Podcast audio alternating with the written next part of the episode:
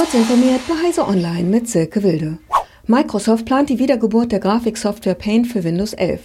Das schon seit der ersten Windows-Version verfügbare Programm soll im Redesign unter anderem über einen Dunkelmodus verfügen.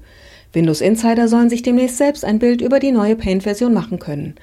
In einem 18-sekündigen Tweet gewährte Panos Panay, Chief Product Officer bei Microsoft, erste Einblicke in die neue Version des Grafiktools. Die Universität Austin im US-Bundesstaat Texas hat im Studienjahr 2020-2021 vielfach Gebrauch vom Softwarepaket Proctorio gemacht, das mit künstlicher Intelligenz Täuschungsversuche bei Online-Prüfungen entdecken soll. Nach Beschwerden seitens studentischer Gruppierungen hat die Universität ein Komitee einberufen, das die Situation bewerten sollte. Nach Beratungen mit Studenten und Lehrkräften rät dieses Komitee jetzt vom Einsatz derartiger Software ab, berichtet das Magazin The Register.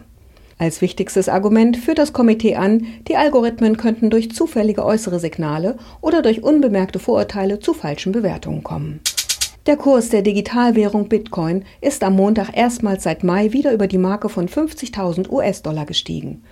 Zuletzt kostete ein Bitcoin am Handelsplatz Bitstamp 50.299 Dollar, also gut 2% mehr als am Vortag. Damit setzt sich ein erneuter Aufwärtstrend fort, nachdem Kryptowährungen in den vergangenen Monaten teils drastische Kurseinbrüche erlebt hatten.